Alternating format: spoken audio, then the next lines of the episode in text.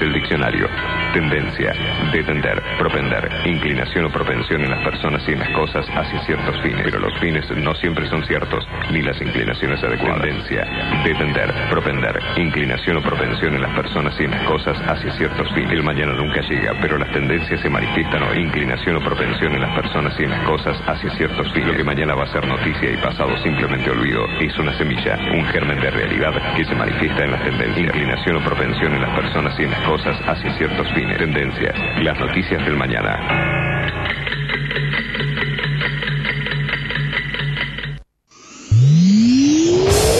Para los que son manija. Que les gusta tener el auto impecable. Este programa les recomienda Doctor Pulidora. ¿Querés vender tu auto y querés que se vea como nuevo? Doctor Pulidora. Esta gente sabe lo que hace. Doctor Pulidora. Intendente García Silva, 1138. Morón, pulido, abrillantado, tratamientos acrílicos y cerámicos, limpieza de tapizados. En Doctor Pulidora le dan cariño a tu auto, a tu moto, a tu camión. Y a tu persona, Doctor Pulidora. Intendente García Silva, 1138 en Morón. Búscanos en nuestras redes. En Instagram, Doctor Pulidora. este programa y todos los que los escuchan. Ya lo probamos. Probamos también. Doctor Pulidora. Capacitate de forma fácil y gratuita. Accede al Instituto Legislativo de Capacitación Permanente en legislatura.gov.ar. Legislatura porteña. Nos une la ciudad. El futuro ya llegó a la ciudad. El telepase en la autopista Ilia ahora es telepase sin barrera, sin cabinas, sin detenerte. Adherite en telepase.com.ar. AUSA, Autopistas Urbanas. La Universidad Nacional de La Matanza hace más de 30 años que está comprometida con la educación pública y gratuita. Más de 65.000 estudiantes, líder en el ranking de eficiencia educativa de Argentina. 70 carreras de grado, posgrado y pregrado. 18 disciplinas deportivas. 20.000 graduados y graduadas. Un cine teatro auditorio abierto a toda la comunidad con espectáculos para toda la familia. Galardonada con el Premio CONEX como institución educativa más destacada de la década. La Universidad Nacional de La Matanza es tu universidad. Sigamos avanzando juntos en el camino a la excelencia.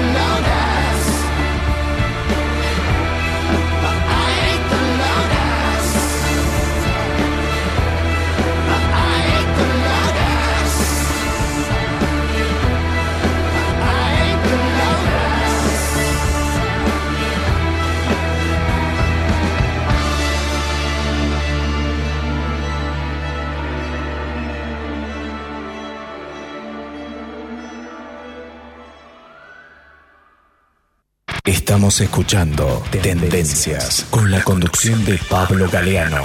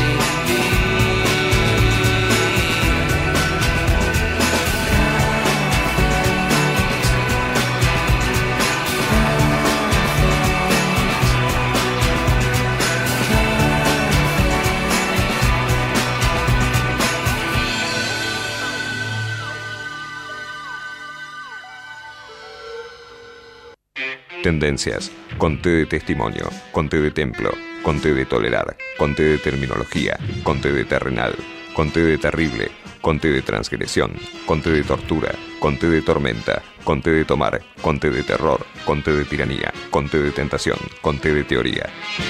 Conté con limón para mí, si puede ser. A partir de este momento nos tomamos un café, un café con noticias, café concepto con Juan Paulenco. El futuro ya llegó a la ciudad. El telepase en la autopista Ilia ahora es telepase sin barrera, sin cabinas, sin detenerte. Adherite en telepase.com.ar. AUSA, Autopistas Urbanas. Muy buenas tardes amigos, un placer estar con ustedes compartiendo noticias especialmente seleccionadas. Homenaje a Horacio Ferrer en sus 90 años. Esta invitación para disfrutar un concierto homenaje a este poeta historiador del tango de la mano de la cantante Noelia Moncada y el pianista Julián Caeiro. La cita este miércoles a las 19.30 horas en la Academia Nacional del Tango, Avenida de Mayo 833 en la Ciudad Autónoma de Buenos Aires, para disfrutar de este gran homenaje al poeta historiador Horacio Ferrer, repasando con la cantante Noelia Moncada, que va a brindar un concierto destinado a tal fin. El gobierno porteño capacita a quienes brindan cuidados a personas mayores. Los asistentes gerontológicos son personas que prestan servicios especializados en prevención, acompañamiento, apoyo, contención y asistencia en actividades básicas de la vida diaria de las personas mayores, tanto en domicilios como en instituciones. Actualmente se realizan estas orientaciones gerontológicas en temáticas específicas y se llevan adelante a través de una diplomatura en gerontología comunitaria. Por año te cuento que se capacitan más de 16.000 personas a través de programas de formación continua que en forma gratuita, atención con esto, en forma gratuita, buscan actualizar los conocimientos de asistentes gerontológicos en forma permanente. Consulta la página del gobierno de la ciudad de Buenos Aires, www.buenosaires.com.ar, te vas a la parte de trabajo, capacitación y llena la planilla. El primer Festival Internacional de Cine de la provincia de Buenos Aires se va a realizar en septiembre y tendrá su sede también en Lomas de Zamora, los días 2, 5 y 6 de septiembre. La grilla de películas arranca con el título denominado Bahía Blanca dirigido por Rodrigo Caprotti, basada en un libro del mismo nombre del escritor Martín Coan. En la zona sur de la provincia de Buenos Aires, en el Teatro del municipio Loma de Zamora, ubicado en la calle Manuel Castro 262, se desarrolla justamente el primer festival de cine de la provincia de Buenos Aires. Sábado 2 de septiembre a las 21 horas, los turistas, una temporada en el infierno, es la invitación y el martes 5 de septiembre a las 20 horas, Bill 79, inspirada en hechos reales. Esta es una de las convocatorias que realiza la provincia de Buenos Aires en materia de cine. El miércoles 6, la invitación a las 20 horas, Clorindo Testa, basado en un libro del padre Mariano Linás sobre el famoso arquitecto y pintor Clorindo Testa. Pedro Aznar en San Justo. El día 2 de septiembre el artista presentará El Mundo no se hizo en dos días en el Teatro de la Universidad Nacional de La Matanza, ubicado en la calle Florencio Varela, 1903 de San Justo La Matanza. Estamos hablando de Pedro Aznar, quien nos va a presentar diferentes géneros que van del folk al jazz, el trap, las entradas pueden adquirirse en boletería del auditorio o a través de Ticket La invitación es ver a Pedro Aznar el día 2 de septiembre a las 21 horas en San Justo. Un gran saludo para todos, les desea Juan Andrés Paulenco una muy linda semana y nos reencontramos el próximo martes. El futuro ya llegó a la ciudad. El telepase en la autopista Ilia ahora es telepase sin barrera sin cabinas, sin detenerte. Adherite en telepase.com.ar. AUSA, Autopistas Urbanas.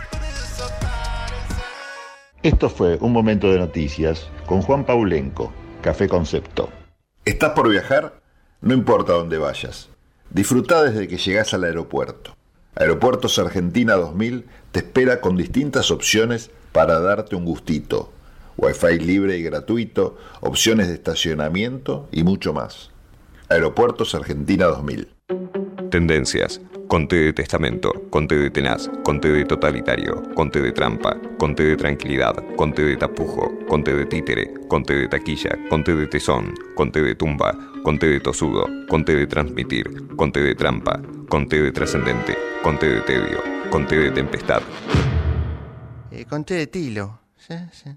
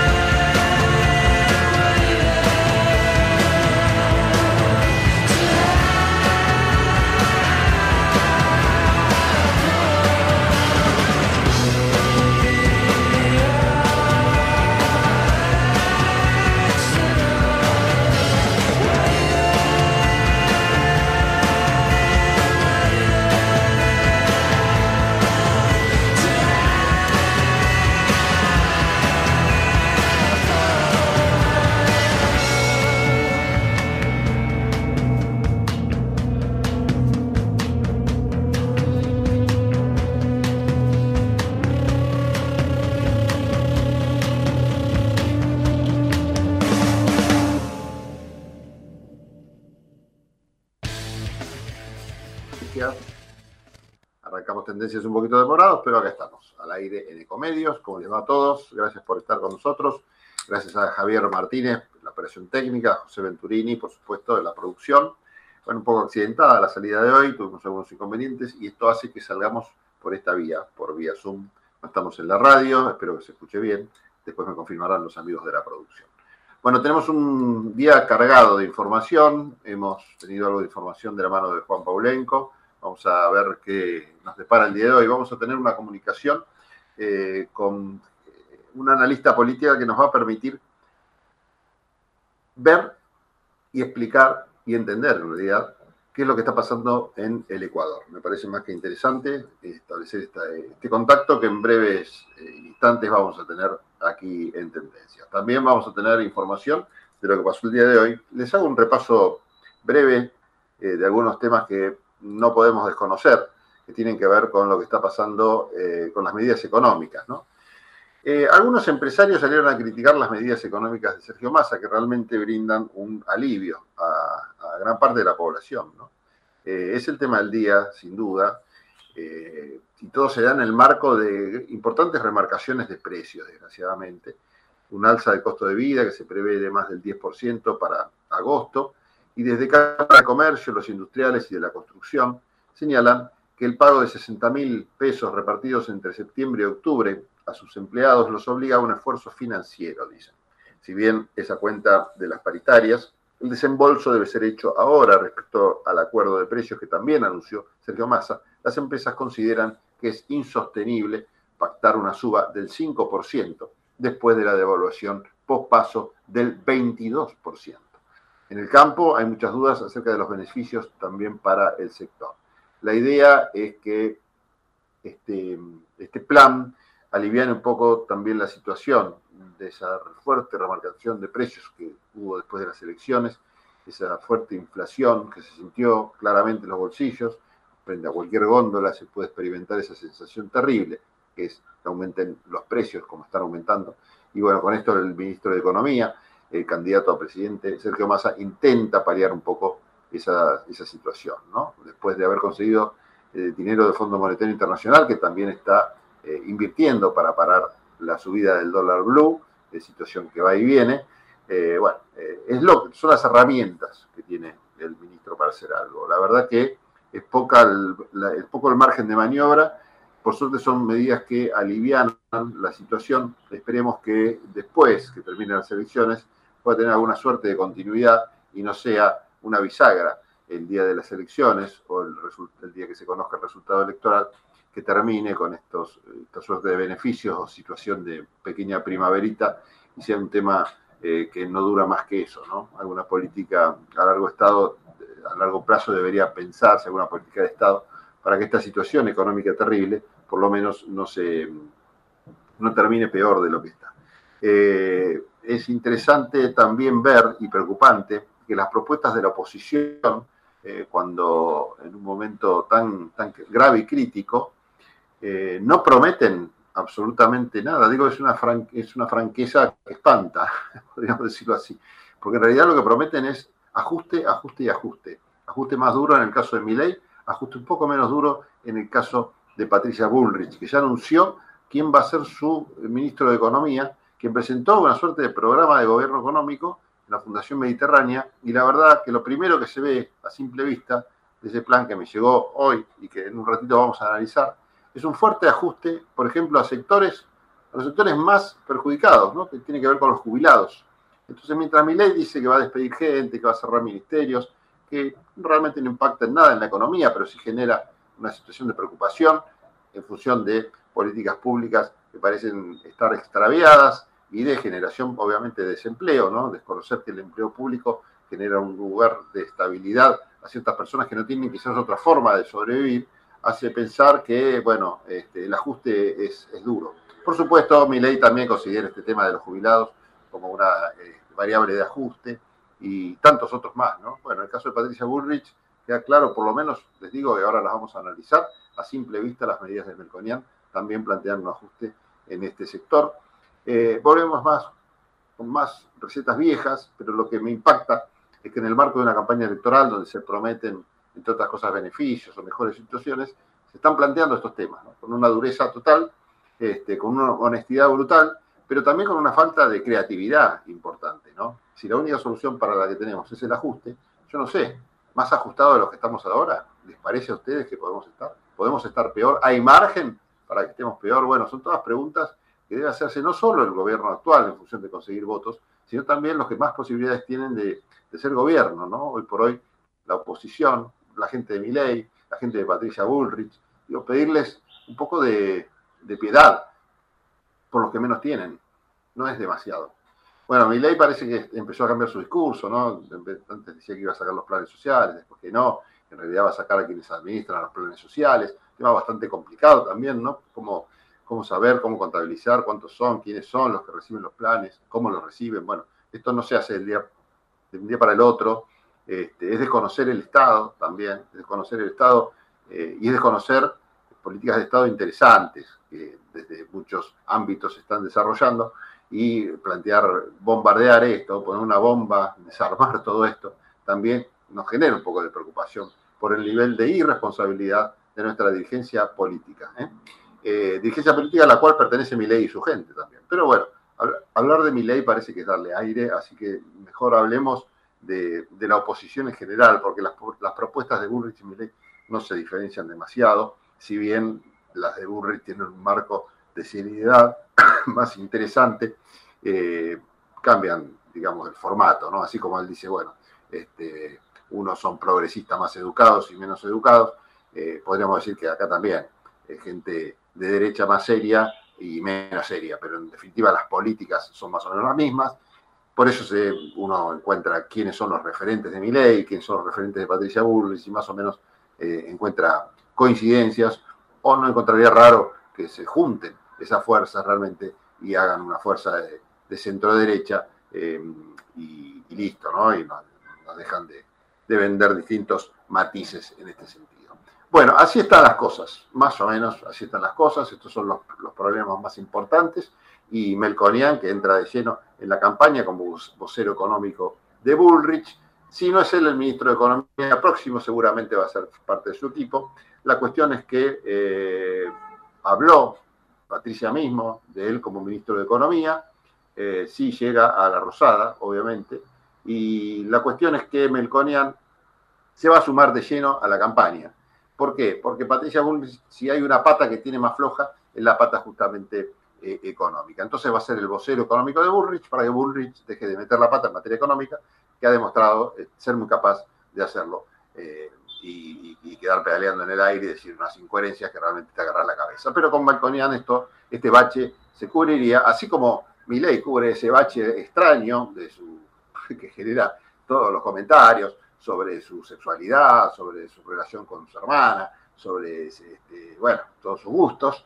Eh, lo, tapó este bache con esta Fátima Flores. Bueno, el bache de, Bullrich, que es un bache más serio, que es el bache económico, lo tapa con Melconian. Y bien tapado está, ¿eh? porque la verdad que puede dar una pelea interesante Melconian con los postulados de la gente de Patricia Bullrich en materia económica. Lo supera ampliamente y demuestra mucha más seriedad.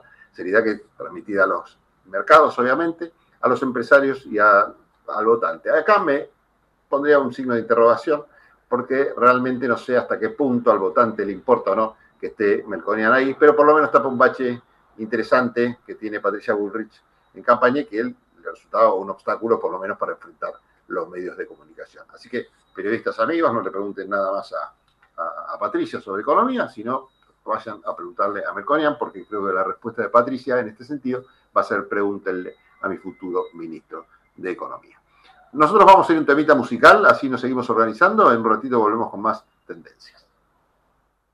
Ecomedios.com AM1220. Estamos con vos. Estamos en vos. American and Merit Hoteles. Primera cadena hotelera argentina. 3, 4 y 5 estrellas más de 20 destinos de Argentina y el Cono Sur. Aprovecha el código promocional Puro Branding con el 10% de descuento para los hoteles Amerian Córdoba Park, Amerian Executive Córdoba, Amerian Buenos Aires Park, Merit San Telmo y Amerian Executive Mendoza Hotel hasta fin de año. No válido para fines de semana largos. American and Merit Hoteles. Vení a disfrutar, recorrer, saborear. Elegí Entre Ríos. Estamos cerca. Gobierno de Entre Ríos. Informate en ecomedios.com. Seguinos en TikTok, arroba ecomedios 1220. Estamos escuchando Tendencias con la conducción de Pablo Galeano. ¿Sabías que SEAMSE produce electricidad a partir de los residuos? En SEAMSE utilizamos tecnología de última generación para disminuir la contaminación ambiental y el calentamiento global. SEAMSE, Ingeniería Ambiental.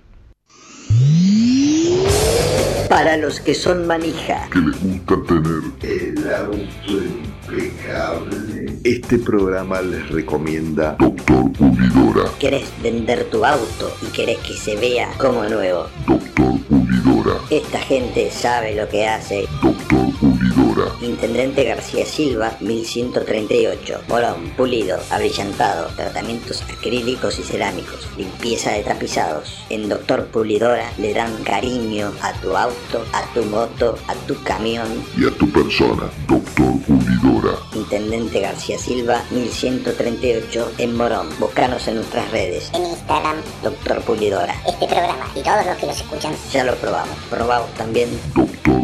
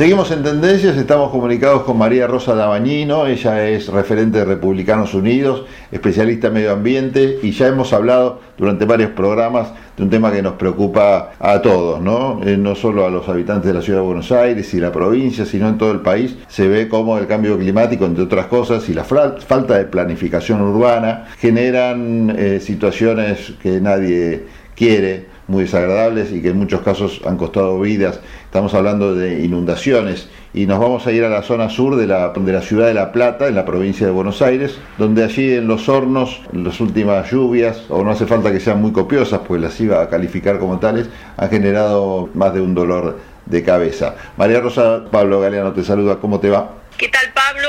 Bueno, este, yo eh, estoy realmente perpleja del crecimiento del asentamiento que se, se considera uno de los asentamientos clandestinos más grandes de la República Argentina, que es en la zona de los hornos. Hay un crecimiento exponencial, hay camiones con materiales entrando y saliendo y haciendo eh, construcciones hasta de dos pisos. Eh, esa zona tiene una implicancia socioeconómico ambiental muy fuerte. ¿Por qué? Esa zona actúa como sumidero de aguas de lluvia. Es decir, cuando las lluvias son copiosas, pero esa zona por los declives del terreno y por ser una zona verde muy amplia, actuaba como sumidero de zona de lluvia. Entonces, si tenemos una lluvia tan copiosa, esa zona se va a inundar absolutamente. Además, ya es de público conocimiento que se han instalado suministros eléctricos con medidores de luz. Claro, y eso porque complica más la situación. Bueno, primero complica más la situación porque son instalaciones eléctricas. Sí. La electricidad y el agua se llevan demasiado bien. La prueba está que el agua es uno de los principales conductores de la electricidad. Sí, sí. No quiero pensar lo que puede llegar a pasar realmente ahí si hay una inundación. Porque si hay una inundación va a saltar toda la, la línea este, eléctrica que conduce a la zona de La Plata. Y Claro. si no salta, va a ser una decisión interna de cortar todo ese suministro para que no haya problemas mayores. Se está hablando en definitiva de una falta de planificación urbana bastante notable, ¿no? Sí, realmente la, la planificación urbana tiene que estar en forma permanente, ¿no es cierto? Si Mm. nosotros este, entendemos que hay un crecimiento habitacional, nosotros tenemos que hacer una planificación en la cual eh, podemos brindar nuevos este, lugares eh, poblacionales, lu- lugares de asentamiento, claro. en los cuales puede haber una gran posibilidad laboral, pero para eso necesitamos transporte, servicios, escuelas, Mm. eh, sistemas de salud. Es, por lo menos hay cuatro factores que te acabo de nombrar que hay que trabajar. Sí, cuando uno a veces critica las propuestas facilistas de algunos partidos en función de eslogans, se olvida también de que hay políticas públicas también facilistas, ¿no? Por ahí para solucionar rápidamente un problema eh, avalan de alguna manera, porque esto de las instalaciones eléctricas no es otra forma que un aval a este asentamiento. Merece tener educación, merece tener este, salud, merece tener vivienda digna. Sí. Pero avalar estas situaciones en estas condiciones es algo realmente inhumano. Claro. No podemos, en este momento, al darle electricidad a ese asentamiento, nosotros estamos generando una permanencia en el lugar, pero una permanencia sin planificación, Claro. en un lugar que tiene un declive y que es un sumidero de aguas y que es inundable. Sí, es como cuando en vez de trasladar a las personas que están en, en la orilla de un río, en lugares que son inundables, que se sabe que va a haber crecidas, bueno, se los deja ahí y, y no se los traslada a ningún lugar, ¿no? Que ocurre en varias provincias eso también. Bueno, esto es mone- mon- moneda corriente todos los días. Tenemos que generar una, este, un asentamiento poblacional, con, como ya te dije, con transporte, con educación, Claro. con salud y con eh, eh, eh, caminos y, y rutas viables. Sí, con una visión humanista y de planificación urbana. Exactamente, Pablo. Bueno, este es un tema que a mí me apasiona muchísimo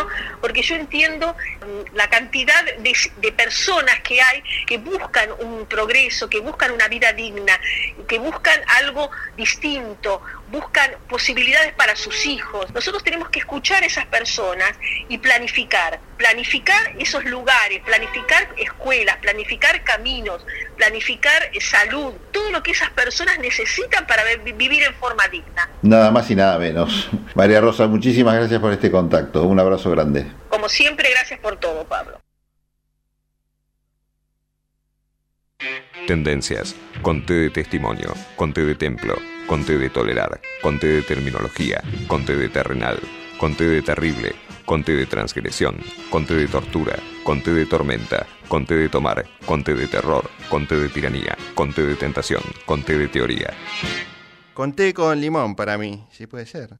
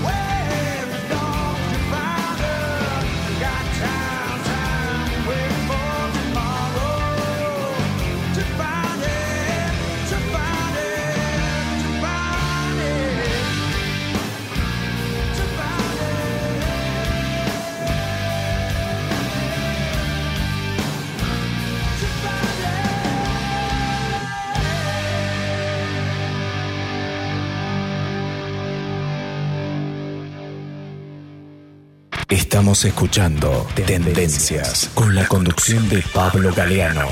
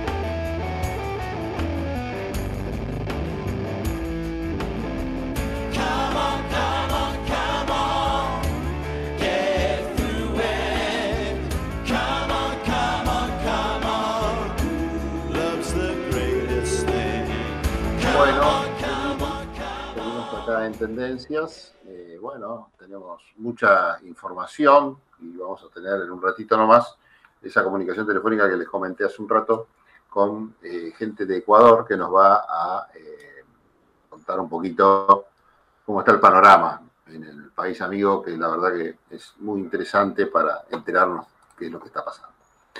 Bueno, tenemos algunas noticias que seguramente ustedes se han enterado. Bergoglio elogió a zares rusos y el Vaticano eliminó el párrafo de la versión oficial. Eh, en un video dirigido a jóvenes rusos, los exhortó a imitar a Pedro I y Catalina la Grande, a quienes el líder ruso invoca como justificación del expansionismo de Rusia y la invasión a Ucrania. La cita fue quitada de la transcripción que condenó la propaganda imperialista del Papa. Eh, esto pertenece a la tapa del diario Clarín del día de hoy. Por la gripe aviar piden que la gente no se acerque a playas afectadas. Hay 130 lobos marinos muertos. El virus fue detectado en animales en Tierra del Fuego, Santa Cruz, Chubut, Río Negro y Buenos Aires, en Mar del Plata y Necochea, entre otros puntos. Se pide que la gente no concurra a los lugares donde se registraron las muertes, sobre todo con perros. El diario La Nación habla también del amplio rechazo empresario y político a las medidas de Sergio Massa. Gobernadores e intendentes dudan de poder pagar el bono salarial. El sector privado cree que es una imposición. La cuestión es que gobernadores e intendentes, cámaras empresarias, entidades agropecuarias y de medicina prepaga y sindicatos expresaron su enérgico rechazo a las medidas anunciadas por el ministro de Economía y candidato presidencial Sergio Massa para compensar los efectos de la devaluación y la inflación sobre los ingresos y sostener, dice la Nación, su campaña electoral. Los representantes de provincias y municipios se quejaron de la decisión de otorgar un aumento salarial de suma fija para empleados públicos y privados, debido a que, en su visión, no tuvo en cuenta la situación de las finanzas de esos distritos. Los empresarios de la Cámara de Comercio, la UIA y la CAME cuestionaron que el Estado imponga aumentos por fuera de las paritarias consideradas el ámbito natural para esas decisiones. Buena parte de las empresas del país se encuentran en una delicada situación, expresó la Cámara Argentina de Comercio. Desde el campo, la CRA, la Confederación Rural Argentina, señaló que las medidas para el sector generan incertidumbre e imprevisibilidad, mientras que los prestadores de servicios de salud calificaron de catastrófico el congelamiento de las cuotas. En tanto, economistas privados calculan que 730 mil millones de pesos el costo fiscal de este paquete, lo que complicaría cumplir con las metas del Fondo Monetario e, e Internacional. Bueno, una imagen que revivó el escándalo del beso, el beso no consentido que Luis Rubiales, el presidente de la Federación Española de Fútbol, le dio a la campeona del mundo, Jenny Hermoso, que desató todo tipo de condenas por parte de, las mujeres que integran la asociación. Un nuevo video acentúa ayer la indignación. En la secuencia, Rubiales se echa encima de Hermoso, lo que desmiente su defensa, que alegaba que la iniciativa había sido de la jugadora. Ayer una multitud se movilizó en las calles de Madrid en apoyo de Hermoso. La cuestión es que hay que tener cuidado, muchachos, con las, con las expresiones estas. ¿eh? Bueno, en fin. El presidente eligió candidatos a jueces de manera irregular, dice el diario La Nación. El presidente Alberto Fernández envió al Senado tres candidatos a jueces que no figuran en las ternas vinculantes que había confeccionado luego de los concursos el Consejo de la Magistratura de la Nación. Así lo denunció la ONG Asociación Civil por la Igualdad y Justicia, que impugnó las propuestas. Según la organización, el Poder Ejecutivo envió a otros candidatos ligados al kirchnerismo de una lista complementaria. La asociación detectó tres casos de cobertura de vacantes de manera irregular en fueros estratégicos donde se definen conflictos entre empresarios y el Estado. Esto significa que el Poder Ejecutivo se apartó de la regulación constitucional y legal para la designación de magistrados y magistradas. Esto lo dijo la organización. En un repaso por los diarios les cuento que el diario Página 12, en su tapa, habla de integración y hermandad. Tras un largo encuentro en Brasilia, Sergio Massa y Lula da Silva anunciaron un acuerdo de intercambio comercial para evitar toda, tocar las reservas. El negocio de arrepentirse, dice eh, el título de la nota de Raúl Colman, que anuncia página 2, dice la muerte del narco Federico Morenita Marín en un enfrentamiento con la policía dejó al descubierto una oscura trama orquestada en pasillos judiciales. Habla también de las medidas de masa y dice que estas medidas para recomponer ingresos de los sectores populares recibieron respaldo sindical y de los pequeños empresarios ligados al mercado interno. Fíjense cómo ustedes, cómo son analizadas las noticias según también el diario que se trate. No, no hay ninguna novedad, pero les cuento igual. Algunos reclamaron montos mayores, pero casi todos reconocieron el cambio de rumbo y el contraste con las promesas de ajuste de la oposición. Esto es lo que mencionaba yo, ¿no? Las promesas de la oposición son claramente de ajuste. Yo no sé cómo la gente que es medio suicida y va y vota eso, pero en fin, mira qué mal estamos que, que estamos votando este, los, los, que nos vienen a ajustar más todavía, como si tuviéramos mal.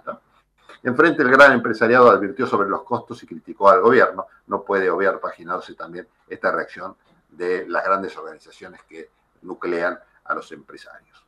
COVID, COVID, el gran tema, ¿eh? nos enteramos que tiene COVID Schiaretti, este, el candidato a presidente cordobés, anda con COVID, bueno, le deseamos una pronta recuperación debido a su avanzada edad y todo, esperemos que no se le complique, por supuesto, porque es uno de los factores con los cuales hay que tener cuidado, ¿no? Con la edad y el COVID. Así que cuídense, sobre todo los mayorcitos como yo, de tener COVID.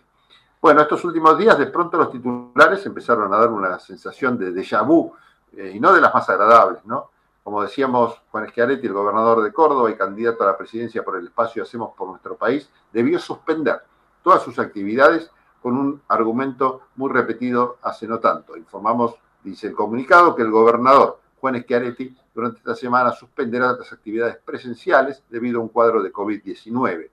El gobernador se encuentra en buen estado de salud, señaló el comunicado oficial. El escenario sanitario no es el mismo, pero parece claro que el bicho sigue dando vueltas. Nosotros seguimos dando vueltas aquí en el aire de Ecomedios con esto que es tendencias. Vamos a la tanda de la hora y en un ratito nomás retomamos con el programa. Adelante, Javi.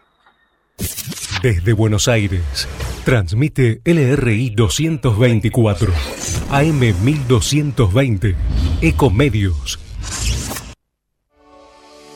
Hoy podemos decir orgullosos que en Vicente López tenemos las escuelas municipales más modernas y tecnológicas de Argentina. No para ganarle a nadie, para que ganen los chicos. Vivamos Vicente López. Vení a disfrutar, recorrer, saborear. Elegí Entre Ríos. Estamos cerca. Gobierno de Entre Ríos. ¿Sabías que para producir una tonelada de papel se talan 15 árboles? AISA te invita a sumarte a Eco AISA, un programa que busca conseguir un impacto positivo en el medio ambiente reduciendo el consumo de papel y que además recompensa tus interacciones digitales con descuentos y beneficios. Participar es muy fácil. Adherite al servicio de factura digital a través de la oficina virtual desde la página web o la app de AISA y comenzá a disfrutar de múltiples beneficios en supermercados, farmacias, entretenimientos, indumentaria y muchas cosas más. Si además te adherís a débito automático y te descargas la app, accedes a más beneficios especiales. Ingresá a www.aisa.com.ar barra eco-aisa y forma parte. Este es Jorge, mi viejo. Jorgito para los amigos. El que hace más de 30 años que va al mismo bar y se sienta en la misma mesa para que lo atienda el gallego. Es de esos que siempre va a preferir el diario en papel. Se puede decir que lo tengo bien calado, mi viejo. Pero de repente, el tipo me sorprende. Tira una magia y en un gesto de futurismo virtual saca su celular y paga con la aplicación. Grande, viejo. Bienvenido a BNA. Aunque vos le sigas diciendo Banco Nación. Para algunas personas, Banco Nación. Para otras, El Nación. Para todos, BNA. Informate en ecomedios.com. Seguinos en Twitter, arroba ecomedios 1220. Tendencias. Conté de tautología. Conté de teatro. Conté de totalitario. Conté de travesti. Conté de tormento. Conté de tinta. Conté de tristeza. Conté de triunfo. Conté de traidor. Conté de trastorno. Conté de título. Conté de tirano. Conté de trompada. Conté de turbulencia.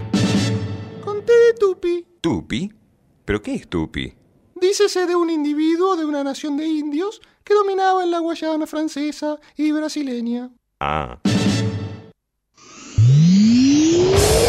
Para los que son manija. Que les gusta tener el auto impecable. Este programa les recomienda Doctor Pulidora. ¿Querés vender tu auto y querés que se vea como nuevo? Doctor Esta gente sabe lo que hace. Doctor Pulidora. Intendente García Silva, 1138. Morón, pulido, abrillantado, tratamientos acrílicos y cerámicos, limpieza de tapizados. En Doctor Pulidora le dan cariño a tu auto, a tu moto, a tu camión. Y a tu persona, Doctor Pulidora. Intendente García Silva, 1138 en Morón. Búscanos en nuestras redes. En Instagram, Doctor Pulidora. este programa y todos los que los escuchan. Ya lo probamos. Probamos también.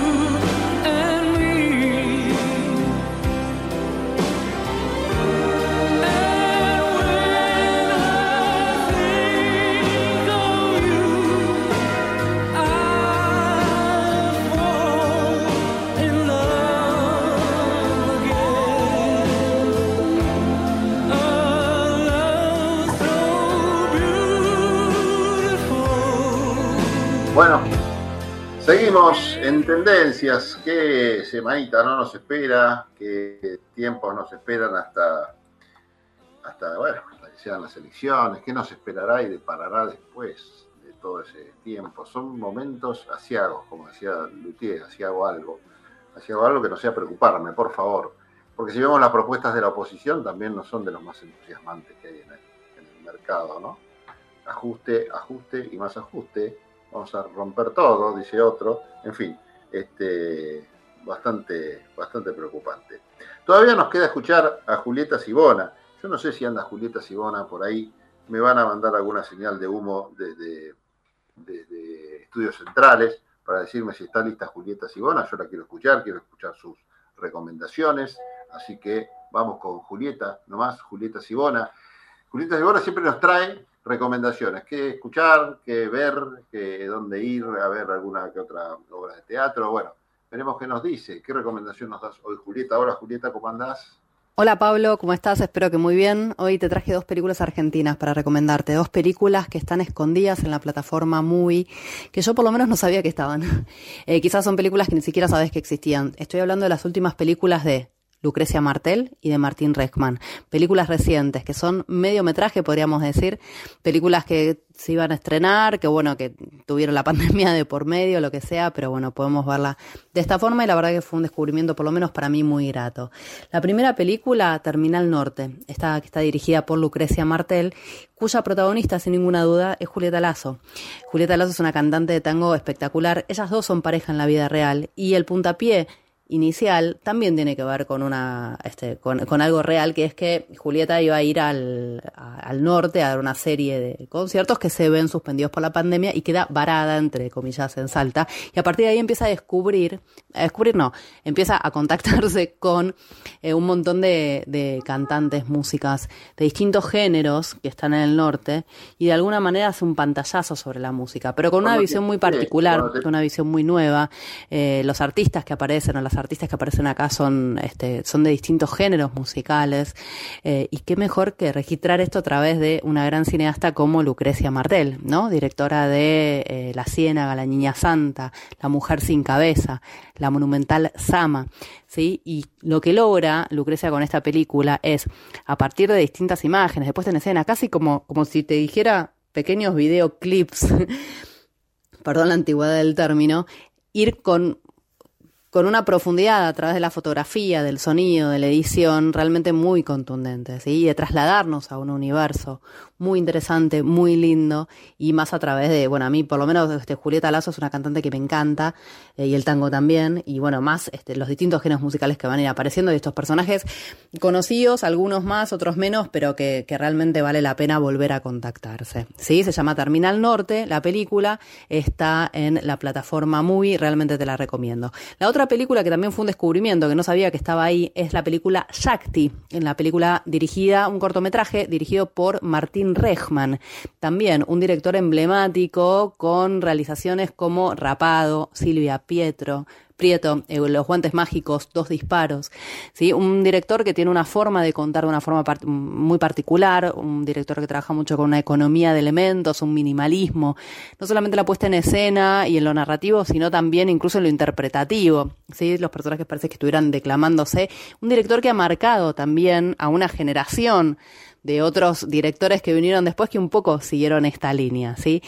Eh, Shakti, ¿de qué se trata? Es la historia de, de, un joven que, bueno, que su abuela murió, él es judío, está muy afianzado a los millas de la abuela y las tradiciones, y en el mismo momento que va a dejar a su novia para cambiar de vida por eso, su novia lo deja a él y queda ahí como bollando. Una serie de situaciones absurdas que se van a ir dando, y también la búsqueda, ¿no? Todo el tiempo. Como te decía, de nuevo, el amor absurdo, esta parquedad particular, esta forma de contar y esta capacidad de en 19 minutos, que es lo que dura esta película, realmente generar y representar un universo interesante en el cual meterse, ¿sí? Que nos va a sacar unas cuantas sonrisas, sobre todo para los que nos guste el estilo. Quizás si no te gusta tanto este director o, esta forma de contar, te va a embolar, pero la verdad que es una película que dura 20 minutos y yo creo que se disfruta muchísimo. Lo mismo que la anterior. Esta se llama Shakti, está dirigida por Martín Rechman, es una película del 2019. Tuvo su paso por el Festival de Berlín con muy buenas recepciones sobre todo por los críticos, por la vuelta de este director después de tanto tiempo de, no hacer películas. Así que bueno, te dejo estas dos recomendaciones para hoy. La película Terminal Norte, dirigida por Lucrecia Martel, y Shakti por Martín Rechman. Las dos en la plataforma Movie. Y si te parece, nos encontramos la próxima. Te mando un beso grande, Pablo. Chau, chau. Tendencias. Conté de testamento, conté de tenaz, conté de totalitario, conté de trampa, conté de tranquilidad, conté de tapujo, conté de títere, conté de taquilla, conté de tesón, conté de tumba, conté de tosudo, conté de transmitir, conté de trampa, conté de trascendente, conté de tedio, conté de tempestad. Eh, conté de tilo. Sí, sí.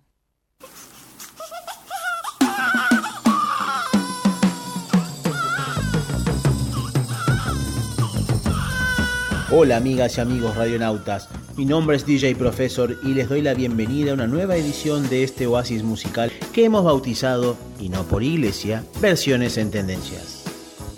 Hoy vamos a compartir una canción del gran instrumentista Stevie Wonder, conocido tanto por sus teclados mágicos, aunque tocaba a la perfección muchos más instrumentos, como por ser un músico ciego, al igual que otros grandes como Ray Charles, José Feliciano o Andrea Bocelli.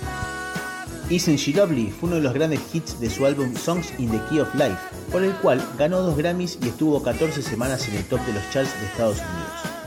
Elton John dijo alguna vez que era el disco que se llevaría a una isla desierta, que sin dudas, además, era el mejor álbum que jamás se haya compuesto en la historia. ¿Será un poco exagerado? Para 1976, año en que salió este álbum, Stevie Wonder ya tenía varios discos exitosos en su carrera y había firmado con el sello Motown un contrato por 7 años y 13 millones de dólares a cambio. Hasta ese momento, la cifra más alta pagada jamás en la industria de la música. Además, fue el año en que nació su primera hija, Aisha, a la cual le dedicó la canción que vamos a escuchar. Millonario y padre. ¿Qué tal Stevie Wonder, eh? Y sin más dilaciones, amigas y amigos, los dejo con esta versión de hoy, aunque en esta ocasión ustedes van a tener que descubrir quién la interpreta, pero no se preocupen, es una voz única e inconfundible. Hasta la próxima y que viva la música.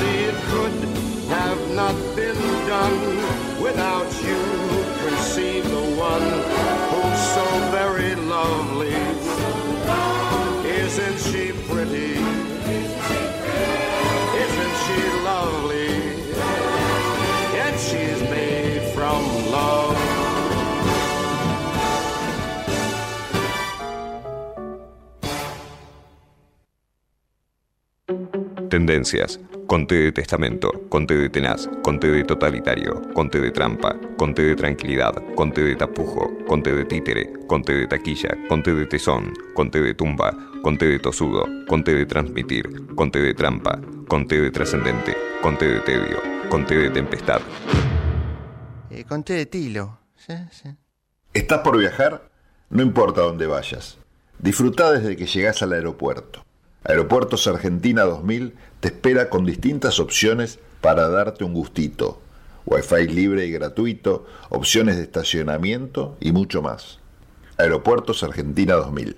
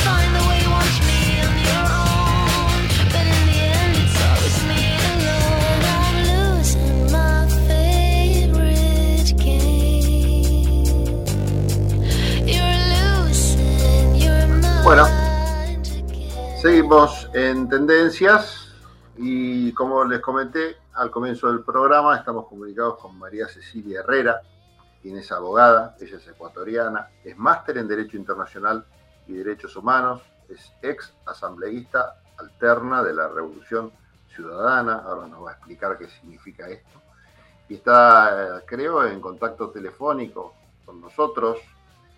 Hola María Cecilia, Pablo Galeano te saluda, ¿cómo te va? ¿Me escuchás? Hola, ¿qué tal? Escucho muy bien, Pablo. Saludos, saludos grandes para ti y para Matías.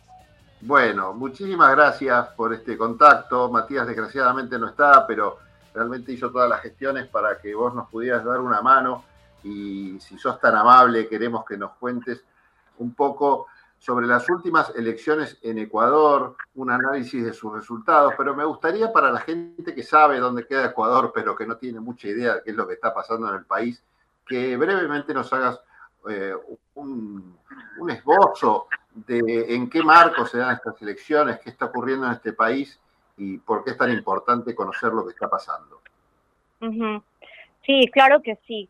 Bueno, eh, lastimosamente la- la- las elecciones que fueron de primera vuelta eh, en el país se dan en el marco de una eh, violencia muy grande. Creo que desde que tengo uso de razón, al menos, eh, no he visto una contienda electoral que se dé en el marco de un clima de violencia eh, tan, tan, tan impactante, ¿no? Eh, justo una, una semana antes, un, un poco más de una semana antes de la primera vuelta, eh, fue asesinado un candidato a la presidencia de la República, eh, Fernando Villavicencio. Eh, dentro de, la, de la campaña se dieron asesinatos de otros candidatos, asambleístas, dirigentes políticos, y un, un mes o un, un poco más de un mes antes se asesinó a Agustín Intriago, quien era el alcalde de Manta, una de las ciudades más importantes del país. Eh, la tasa de homicidios en Ecuador también está, eh, en- actualmente está en 20 asesinatos por cada 100.000 habitantes, con una tendencia a crecer. Se estima que a final de año la tasa va a cerrar más o menos en 40 homicidios por cada 100.000 habitantes, convirtiéndose en el país eh, más violento de la región, ¿no? Eh, ¿Producto de qué, la- Cecilia, esta situación? Mira, cómo llegamos a este escenario es, es, es un tema muy complejo. Ha- Hace tan solo unos años Ecuador era el segundo país más seguro de la región. Eh, entonces la pregunta no es solo cómo llegamos a esto, sino cómo llegamos a esto tan rápido, ¿no? Eh, Con la Revolución Ciudadana se logró reducir la tasa de homicidios que estaba en 15 homicidios por cada 100.000 habitantes en el año 2012 y cerró en 5 homicidios en el 2017. Entonces se logró reducir bastante. ¿Cómo se logró esto? Gracias a una serie de reformas como la creación de un Ministerio de Justicia, la expansión de la Policía Comunitaria, eh, se duplicó el presupuesto para seguridad pública. Eh, pero creo que la política pública más importante y que fue reconocida a nivel internacional fue la legalización de las pandillas más grandes del país, como los Latin Kings. Hubo un proceso en reconocer a estas pandillas como organizaciones sociales legítimas, Ah, hay bastantes estudios interesantes de criminólogos que hablan de esto y que concluyen que el proceso, eh, este proceso de legalización de pandillas fue clave en la disminución de la violencia. Eh, muchos de estos jóvenes venían de comunidades muy marginadas en Ecuador que fueron reclutados por los diferentes ministerios encargados de la seguridad eh, reconociendo de alguna forma su conocimiento interno de estos lugares, de estos barrios conflictivos, ¿no? Para elaborar políticas públicas que apoyen precisamente en la seguridad. Eh, el mismo Banco Interamericano de Desarrollo reconoció esta política pública eh, y su ayuda en reducir la violencia en el país. Una vez que asumió Lenín Moreno, eh, luego de la traición ¿no? que conocemos todos, el gobierno decide desmantelar casi todos los programas eh, y políticas creados durante el gobierno de, de la Revolución Ciudadana. Eh, se redujo el presupuesto en seguridad, se eliminó el Ministerio de Justicia, que se dedicaba a la rehabilitación social, el Ministerio del Interior se convirtió en el Ministerio de Gobierno, ya no siendo un ministerio coordinador de la seguridad, sino de la política, ¿no? Eh, obviamente también se suspendió este proceso de legalización de las pandillas. Claro. Y con eso se recrudeció en cuánto tiempo, porque vos lo dijiste como al pasar, pero, pero es, es llamativo esto, ¿no? El cambio violento y rápido que hubo. Mira, ha sido el, el nivel de violencia que estamos viviendo en este momento, yo te diría que es de los últimos dos o tres años, no más. Es, Eh, es rápido, es muy rápido. desgraciadamente. muy rápido, muy rápido. eh, no solo es el número de asesinatos, es todo tipo de crímenes de delincuencia común eh, eh, y de, de extorsiones, ¿no? Vinculadas al narcotráfico. Ahora cualquier persona que tiene un negocio eh, viene, viene eh, estas redes de narcotráfico para pedir extorsiones que tienen que pagar cierto dinero de, de forma mensual o de Claro. forma semanal, ¿no? de protección mafiosa, el típico comportamiento, claro. Y eh, es un, es un, es un proceso como el narcotráfico se va metiendo en las distintas sociedades, en las distintas capas y en las distintas instituciones, ¿no? Eh, así cuando entra en la política, entra en la justicia y entra en los medios, parece ser muy difícil. Lo hemos visto en otros países, eh, como Colombia, por ejemplo, eh, trágicamente, cuando entra en esas instituciones, bueno, después es muy difícil sacarlo. ¿En qué situación estamos hoy en Ecuador en cuanto a esa penetración? Eh, precisamente eh, uno de, de los periodistas más conocidos es el sexto periodista que ha tenido que salir del país por, eh, a- digamos, amenazas contra su vida, eh, Claro. que es Anderson Boscan y su familia. Eh, él estaba investigando eh, el vínculo del gobierno de Guillermo Lazo con la mafia albanesa, precisamente a través de su cuñado. Eh. El día de hoy sacó eh, información importante de algunos audios eh, que vinculan ya directamente al gobierno eh, con la mafia y con el asesinato de, de- del candidato Fernando Villavicencio. Claro. Eh, él, él sacó información muy, muy, eh, muy importante porque durante los días siguientes al asesinato de Villavicencio se quiso imponer la narrativa de que el correísmo era responsable. Bueno, sí, no es ningún secreto que Villavicencio basó su figura política en un anticorreísmo férreo, digamos, pero eh, estas investigaciones que se publican el día de hoy muestran que el asesinato eh, de, Villavicen- de Villavicencio fue alertado en abril, muchos meses antes, que sabía el gobierno lo que iba a ocurrir y que desconocemos si efectivamente hubo una omisión eh, por ineptitud o por complicidad, ¿no? En todo caso, las investigaciones también vinculan a la Policía Nacional, quien brindaba seguridad al candidato y, y cuya estrategia de seguridad tuvo demasiadas fallas o demasiadas omisiones eh, el día del asesinato que no pueden ser simplemente ineptitud, ¿no? Sí, sí, sí, por lo menos eh, levanta importantes sospechas. Te voy a, llevar a sacar un poquito del tema eh, político para eh, hacerte una pregunta que es de cajón, como decimos acá, que tiene que ver con la economía, ¿no? En Ecuador se ha dado un proceso de dolarización que hoy por hoy está siendo analizado por algunos economistas argentinos como una posibilidad de salida de esta crisis en la cual está sumergido el país, nuestro país, Argentina, eh, bueno, como una suerte de, de- de llave para abrir esa puerta hacia la estabilidad.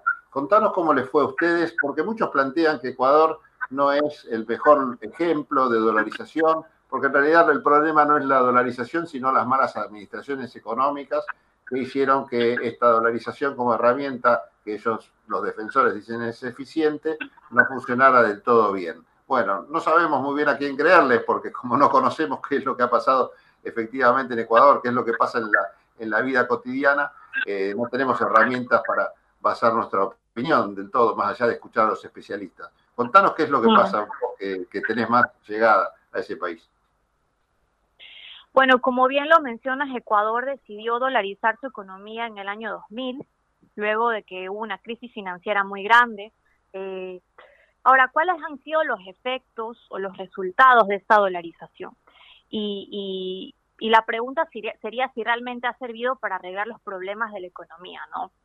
En primer lugar, creo que es importante mencionar eh, que el impacto social de la dolarización fue tan grande que significó el derrocamiento de Yamil Mawad, que era el presidente en ese entonces, y quién, quién fue el responsable de la dolarización de la economía, ¿no? Ahora, si hablamos de inflación, eh, la inflación ha logrado estabilizarse un poco, ¿no? Pero, nadie habla realmente del costo de la vida eh, que se ha encarecido de una manera astronómica en los últimos años. Porque cuando tú fijas los precios en dólares, los precios internos del país se internacionalizan y se vuelven muy parecidos a los de un país desarrollado, ¿no?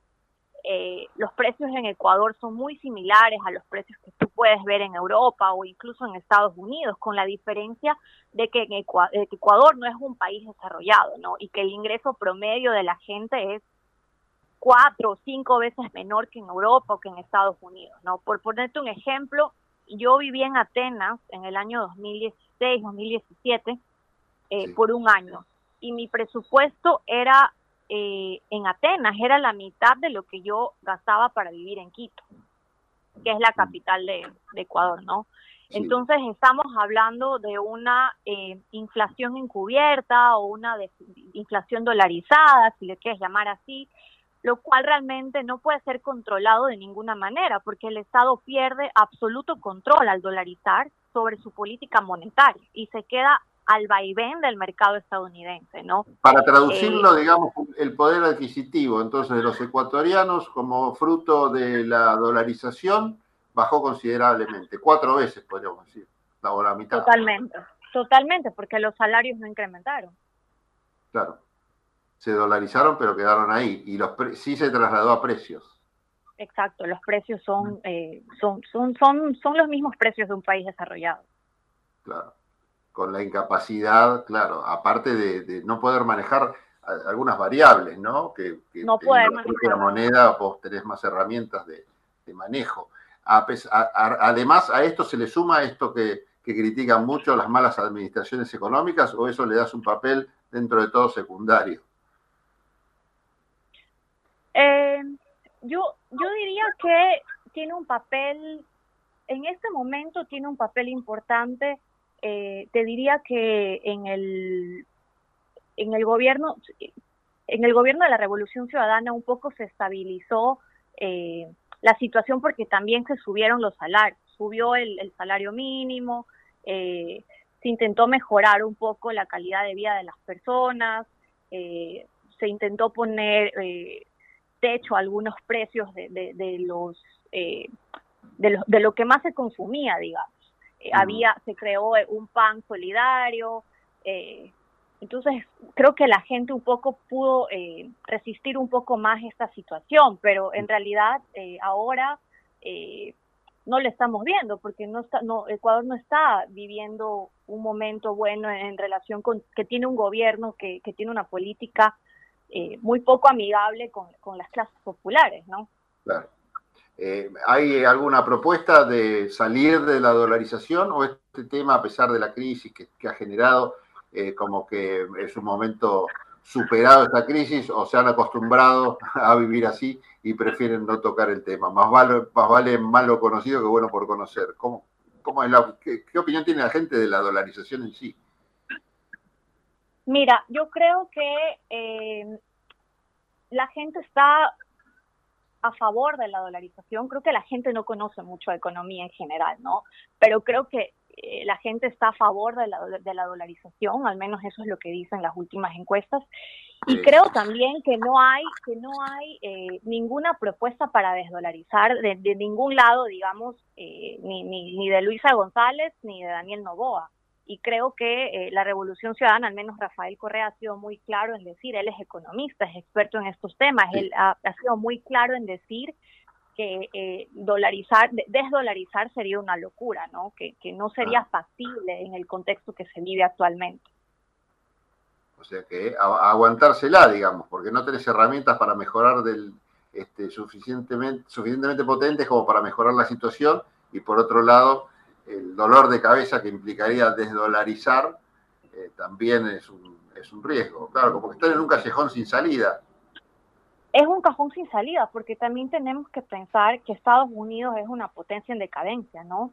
La pérdida de poder económico frente a China es, es bastante significativa y si lo analizamos en términos geopolíticos, es probable que el dólar tenga un rol cada vez menos relevante a nivel global, ¿no? Sí, sí, sí, sí. Hasta es poco, poco inteligente, en- pensándolo geopolíticamente, esa, esa decisión. Este, bueno, por último, y te molesto y te agradezco tu generosidad porque hace bastante que estás eh, pobre ahí este, atendiéndonos. Quería que me hagas un panorama. Hablaste de Correa, bueno, ¿cómo está el correísmo, si corresponde el término? Eh, ¿En qué andan? ¿Qué futuro le ves a este movimiento que en algún momento, por supuesto, te- tenía gran, eh, este, acaparaba toda la atención de los ecuatorianos y también de América Latina y que pareció correrse un poco de, de la escena? Mm. Bueno, sin duda eh, estamos en otro momento político. La Revolución Ciudadana sigue siendo la fuerza, la primera fuerza política del país. Recordemos que Luisa González sacó el 33% eh, de, de los votos durante la primera vuelta electoral. Eh, sin embargo, también es cierto que la Revolución Ciudadana ya no es esa fuerza política potente que, que podía ganar elecciones en una sola vuelta con amplia mayoría. Eh, si bien Rafael Correa es la figura política más fuerte aún, la figura política con más aceptación también, de acuerdo a las últimas encuestas, eh, pero Rafael Correa ya no está en el país, no hace seis años que no está. Eh, y, y- y creo que estas elecciones han demostrado de cierta manera que, que, las, que, que las que existe un voto duro correísta, pero que eh, las personas que votarían por Correa si él estuviera en la papeleta no van a votar por cualquier persona que él decida poner. Eh, eh, eso ya no, ya lo hicieron con Lenín Moreno y, y está el tema de- también eh, dentro del correísmo, ¿no? Eh, una de, de las de las de los grandes problemas que tiene en este momento es el cuco de la traición, ¿no? Claro. Eh, luego de Lenín Moreno, eh, para- al momento de elegir candidaturas es, es una situación bastante eh, compleja porque eh, está, está está siempre la posibilidad de que esa persona pueda volver pueda traicionar así como lo hizo Lenín Moreno no y creo que uno de los problemas fundamentales eh, es que no hubo una construcción de un proyecto político eh, de formación política a las bases durante los Ujú. 10 años eh, creo que el correísmo se enfocó más en ser un proyecto electoralista eh, y ahora cre- también creo que hu- hu- hubo un mea culpa eh, eh, entiendo que, se reconoce al menos desde la dirigencia que ese fue uno de los grandes una de las grandes falencias y y no si es que llega a ser eh, nuevamente gobierno esperemos que es algo que, se pueda solucionar digamos. Sí, eh, toda esa esas personas que seguían el, el- movimiento que hoy se encuentran quizás un poco extraviadas en función de este liderazgo también tan fuerte que de alguna manera se ha privilegiado eh, por sobre el proyecto político. Esos votos, esas voluntades, eh, hoy tienen algún lugar donde ser canalizadas, hay algún partido político, agrupaciones que, que puedan, en donde puedan encontrarse representadas, o es eh, gente que está dispersa. el, el voto el voto blando dices tú. Sí, el voto, los que seguían a Correa, digamos. el voto duro entonces. No hay está la del partido de la Revolución Ciudadana no el partido sigue sigue teniendo una vida digamos electoral. Ahora eh, participó con Luisa González pero lo que quiero decir es que no es no es lo mismo con Correa fuera del Claro, país y fuera de la papeleta electoral, ¿no? Eh, también es importante mencionar que eh, en estas elecciones la campaña eh, o la estrategia del correísmo fue apelar a un discurso cerrado, porque recordemos que la frase que más repitió Luisa González fue ya lo hicimos y lo volveremos a hacer, ¿no? Es una frase que interpela la nostalgia de los 10 años, eh, que sirve de alguna manera para consolidar ese voto duro correísta, pero que no sirve eh, para abrirse a un posible voto indeciso, ¿no? Eh, o para apelar al voto joven que no vivió los 10 años de la Revolución Ciudadana, que Claro, ahora es, es gran parte de, de- de los que votan, ¿no? A los jóvenes entre 16 y 25 años aproximadamente, eran muy pequeños en el 2017 cuando Rafael Correa dejó el poder. Claro. Eh, y aparte sin él en el, en el país, claro, se vuelve más difícil también esa, esa difusión, ¿no? Con un liderazgo tan fuerte fuera del país y fuera de juego de alguna manera, debe ser complicado. Bueno, Cecilia, te agradezco muchísimo este panorama súper completo que nos has brindado. Por supuesto que vamos a seguir molestándote porque este proceso no, no, no, no está terminado para nada, al contrario, estamos en pleno, en pleno momento de, de, de ebullición allí en el país, así que seguramente te vamos a volver a convocar para charlar contigo. Vos estás en Argentina, ¿verdad? muchas gracias. Sí, estoy en Argentina. Bueno, Estoy viviendo en Buenos Aires. Un día entonces te venís a la radio así charlamos cara a cara. Bueno, gracias por este Está contacto. bien, muchas gracias. Un abrazo. Bueno, gracias también a Matías Rodríguez por haber generado la producción de esta nota, de esta charla con, con Cecilia, que realmente nos, nos dio un panorama, María Cecilia Herrera, que es abogada ecuatoriana, máster en Derecho Internacional y Derechos Humanos, que realmente nos, nos ha pintado un panorama eh, muy esclarecedor de lo que pasa allí en Ecuador. Nosotros seguimos en Tendencias. Tendencias. Conte de testamento, conte de tenaz, conte de totalitario, conte de trampa, conte de tranquilidad, conte de tapujo, conte de títere, conte de taquilla, conte de tesón, conte de tumba, conte de tosudo, conte de transmitir, conte de trampa, conte de trascendente, conte de tedio, conte de tempestad. Eh, conté de Tilo. Sí, sí.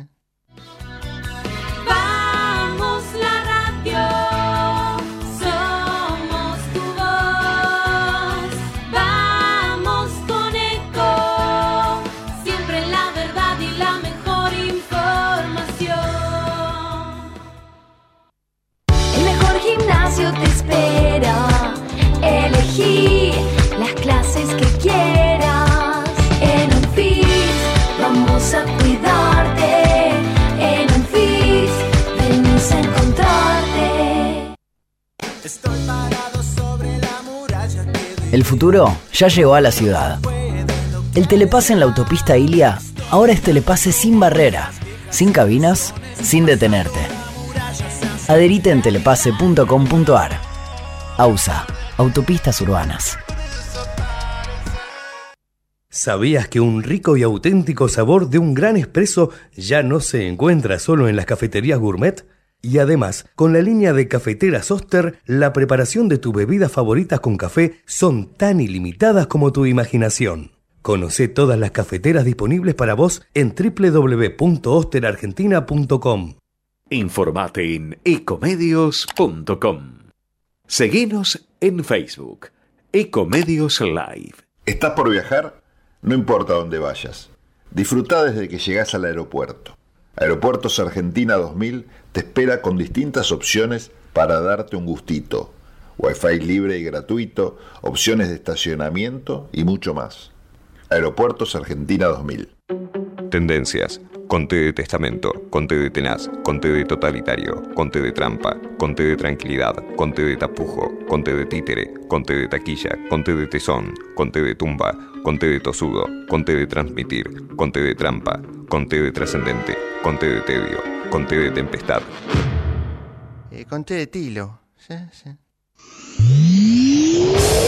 Para los que son manija. que les gusta tener el auto impecable. Este programa les recomienda Doctor Pulidora. ¿Querés vender tu auto y querés que se vea como nuevo? Doctor Pulidora. Esta gente sabe lo que hace. Doctor Intendente García Silva, 1138. Morón, pulido, abrillantado, tratamientos acrílicos y cerámicos, limpieza de tapizados. En Doctor Pulidora le dan cariño a tu auto, a tu moto, a tu camión. Y a tu persona, Doctor Pulidora. Intendente García Silva, 1138 en Morón. Búscanos en nuestras redes. En Instagram, Doctor Pulidora. este programa y todos los que los escuchan. Ya lo probamos. Probamos también.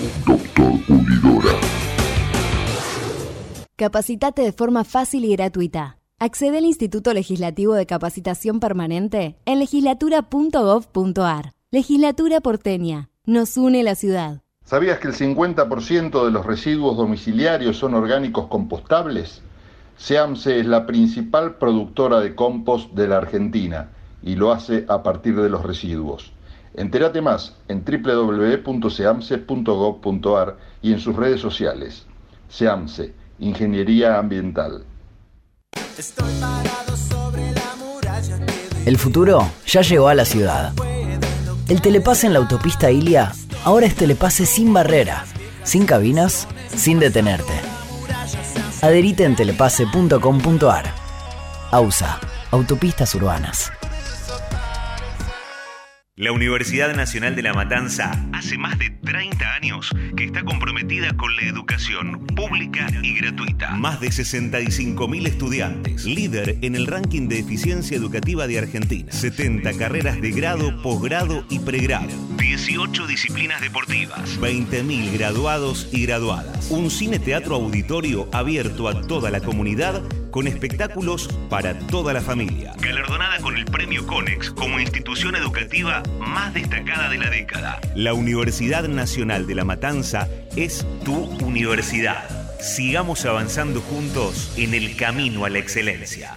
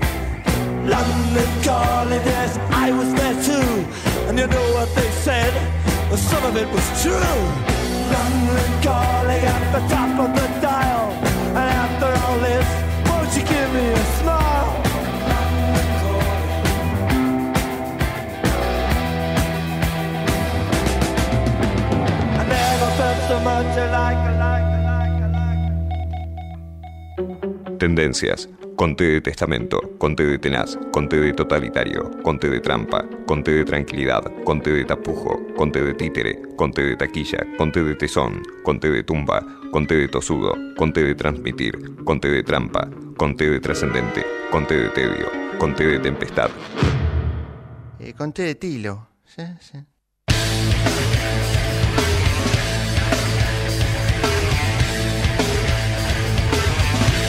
Bueno, bueno, seguimos acá en Tendencias, seguimos con eh, información del día. Estuvo muy bien el panorama que nos pintó Cecilia sobre Ecuador, pero nos volvemos a meter en la Argentina. Les cuento que el gobierno anunció un acuerdo con Brasil por importaciones, un nuevo mecanismo de financiamiento por 600 millones de dólares. El ministro de Economía, Sergio Massa, anunció desde Brasil un nuevo mecanismo para financiar importaciones del país vecino por un total de 600 millones de dólares. Lo hizo tras reunirse con el presidente Luis Ignacio Lula da Silva, que está dirigido al sector automotor y de autopartes. El fondo busca un recorte de compras del 30%. El financiamiento provendrá del Banco de Desarrollo de América Latina y del Banco de Desarrollo de Brasil. Es un alivio para las reservas este acuerdo que anunció el gobierno con el Brasil por importaciones. El Banco Central suma 10 ruedas en positivo, compró ayer dólares en forma neta por décima jornada consecutiva al finalizar la rueda con un saldo positivo de 65 millones de dólares en el mercado de cambio. La acumulación de reservas del Banco Central en agosto llega a casi 1.100 millones de dólares y supera los 2.000 millones desde el lanzamiento del programa de fomento a las exportaciones el 24 de julio. Las acciones de bancos treparon hasta 11%. El Banco Macro, por ejemplo, 11.3%. Las acciones argentinas extendieron ayer su rally alcista. El Standard Poor's Merval se disparó un 5.4% y los papeles de los bancos fueron la estrella de la jornada. Se destacan las subas del Banco Macro, ayer de 11.3%, Grupo Financiero Galicia 11% y Grupo Supervil 11%. En un ratito les cuento qué pasó hoy, en realidad que ya cerró el mercado. Wall Street también, los ADR treparon más del 9%, Grupo Superville alcanzó 9%, Telecom 8%, en fin, una jornada alcista la de ayer que siguió. Se, se desale- desaceleró, dije bien, se desaceleró la suba de precios semanal. La semana pasada los aumentos se moderaron, miren lo que estamos viendo, ¿no? Semana a semana si los precios suben o bajan. Pronostican un incremento del índice del precio consumidor en torno del 11%, una barbaridad. Van a condonar cuotas como parte de estos anuncios de Sergio Massa a los monotributistas. Será para los contribuyentes de las escalas A, B, C y D, quienes no pagarán por seis meses. Unas medidas para aliviar la situación económica de los que menos tienen o de los que más este, la emprenden y la reman en este contexto tan difícil económico que vive nuestra república, desgraciadamente. Eh, ¿Qué más les puedo contar? Bueno, en Mendoza se pagará el bono de 60 mil pesos, el resto de las provincias lo está analizando. Ustedes saben que las provincias también plantearon situaciones críticas y como una crítica, valga la redundancia, a lo que planteaba Massa como medidas de alivio para paliar la situación económica que se está viviendo. Estos son los eh, 60 mil de un bono que cobrarían algunos empleados, sobre todo los que menos cobran, ¿no? Unión por la Patria pone foco en los gobernadores. Tras el anuncio de medidas, el oficialismo busca nuevos aliados. Los votos que pueden perder mi ley tienen que ver con esto. Y me parece interesante agarrarme de este título de ámbito financiero para analizar la situación de eh, Unión por la Patria. ¿no? ¿Y qué pasó en las elecciones? Me parece interesante para cerrar el programa. eh, con respecto a esto, ¿no? a la relación de Unión por la Patria o del candidato Sergio Massa y el papel que cumplieron los eh, gobernadores o intendentes peronistas de distintas provincias. Eh, hay lugares donde, como se vio en Córdoba en las últimas elecciones distritales, eh, la libertad avanza realmente tiene poquitos votos cuando se eligen candidato local. Salió tercero y muy lejos el candidato de Milei en las elecciones locales en un distrito de Córdoba.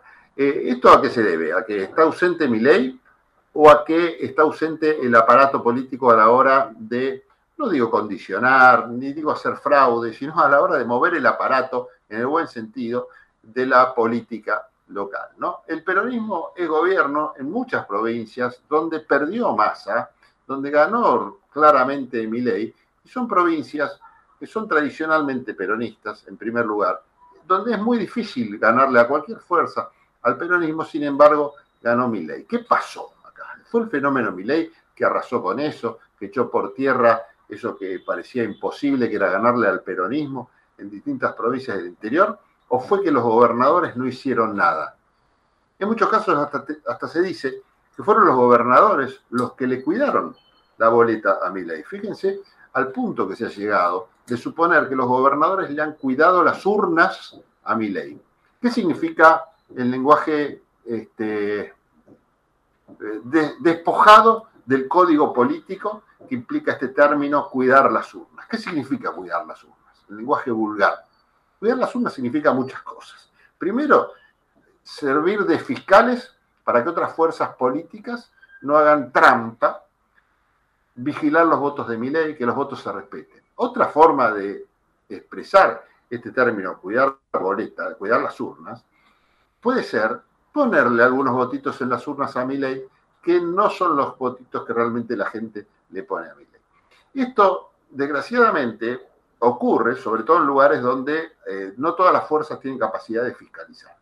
¿Y por qué le habrían metido votos a mi ley los peronistas en las provincias cuando en realidad no iban con mi ley? Bueno, acá las respuestas son varias. Hay quienes suponen que trataron de inflar a mi ley porque al peronismo, a nivel nacional, al gobierno, al oficialismo, le conviene una competencia en segunda instancia, en el balotaje, con mi ley y no con Patricia Bullrich o no con Juntos por el Cambio. ¿Por qué? Porque en síntesis la propuesta de Patricia Bullrich frente a la de Milei es una propuesta más seria. Ya dijimos que iba que convocó a Melconian para que sea una suerte de vocero en materia de propuestas económicas.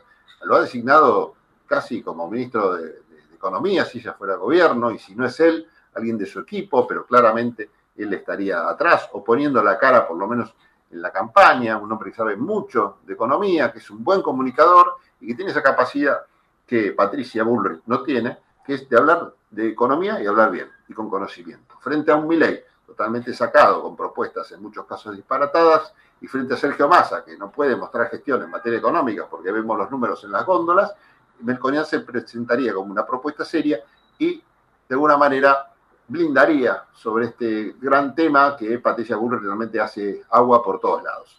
Entonces, en función de eso, eh, cerraría una, una propuesta que sería mucho más competitiva en un escenario de balotage frente a lo que sería ¿no?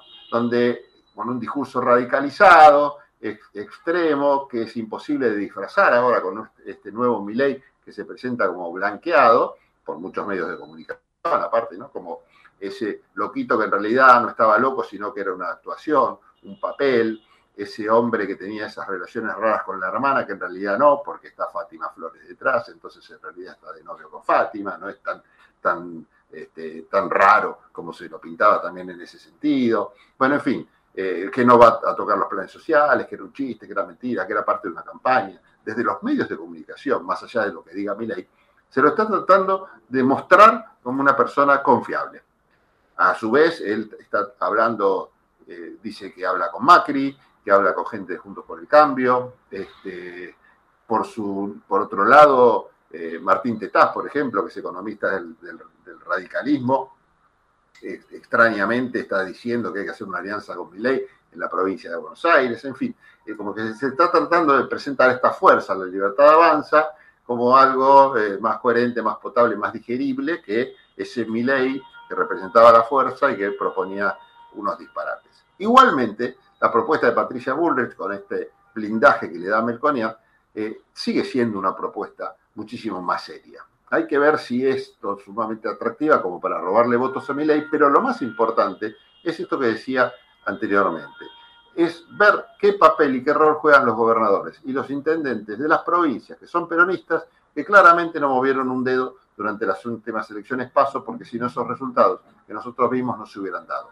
¿Se van a colum- a columnar atrás de Massa? ¿Van a defender sus, sus- puestos o van a repartir boletas tanto con Massa presidente como con Milei presidente, privilegiando sus intereses personales a los intereses colectivos del partido? Bueno, eso hay que verlo. Eh, si, digamos, un manual de, de campañas políticas te diría, mira, este, a los intendentes no les interesa un bledo del proyecto nacional, del proyecto general, del proyecto común, solo les interesa conservar el poder. ¿Por qué no repartirían la boleta de Milei si la gente quiere votar a Milei? Mientras voten a Milei y maten al gobernador, el candidato a gobernador, o los candidatos locales de ellos, no les importaría demasiado. Bueno, esto es lo que está tratando de revertir o de condicionar Sergio Massa y su equipo, que eh, se lo ve a veces bastante solo, desgraciadamente para ellos, porque no se ve un apoyo general del partido en este sentido. Así que bueno, este título de ámbito que se reactiva eh, en la relación, eh, este, se reactiva este foco en gobernadores que pone Unión por la Patria, no está del todo eh, errado el hecho de que ámbito financiero lo mencione como uno de los más eh, importantes, obviamente después de esta movida que fue el anuncio de medidas, la cuestión es que el oficialismo está buscando nuevos aliados tratando de que Milei pierda los votos. Un análisis interesante hace el diario financiero del día de hoy, si lo quieren leer, en la página 10. Bueno, vamos a terminar el programa acá. Por supuesto, le agradecemos a todos, a Javier Martínez, a José Venturini, a Julieta Sibona, a Marcelo Guatraquive, que estuvo hoy con DJ Profesor presente acá en el programa, al Facu Rodríguez, que nos hizo un panorama que no tuvimos tiempo de, de, de- de- de pasarlo aquí en el programa sobre las medidas económicas que propone eh, Melconian, la Fundación Mediterráneo, la gente del equipo económico de Patricia Bullrich. Interesante porque, en definitiva, y así eh, rápidamente, el sector que propone, bueno, primero propone ajuste, ¿no? Esto que decíamos, que raro que en plena campaña la- la- las ideas, las propuestas en ajuste, ajuste, ajuste. Un ajuste más brutal de mi ley, un ajuste menos brutal, pero ajuste al fin, de la gente de Melconian. ¿Y cuál es el sector que sería más ajustado? Los jubilados. Claro, es el sector que menos puede protestar, que menos capacidad también tiene de choque.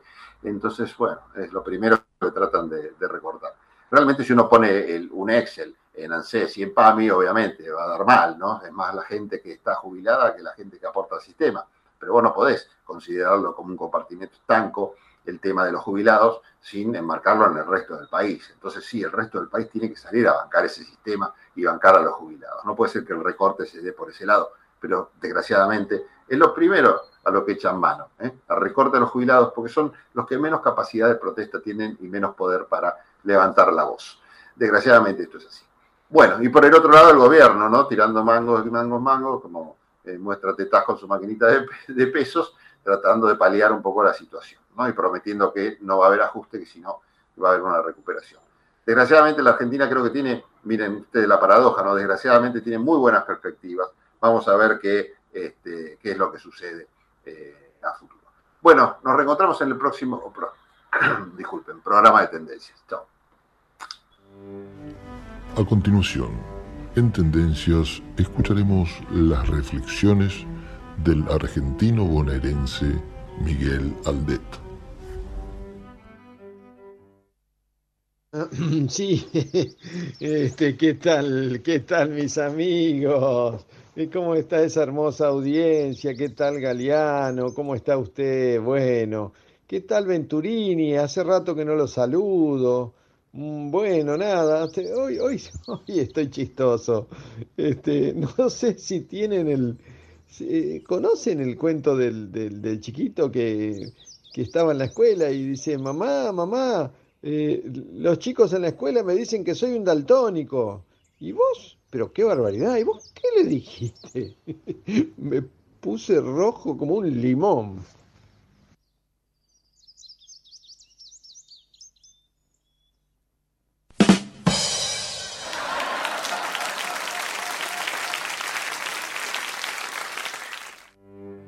Esas fueron las reflexiones de Miguel Aldet, argentino bonaerense en Tendencias. Desde Buenos Aires, Transmite LRI 224, AM 1220, Ecomedios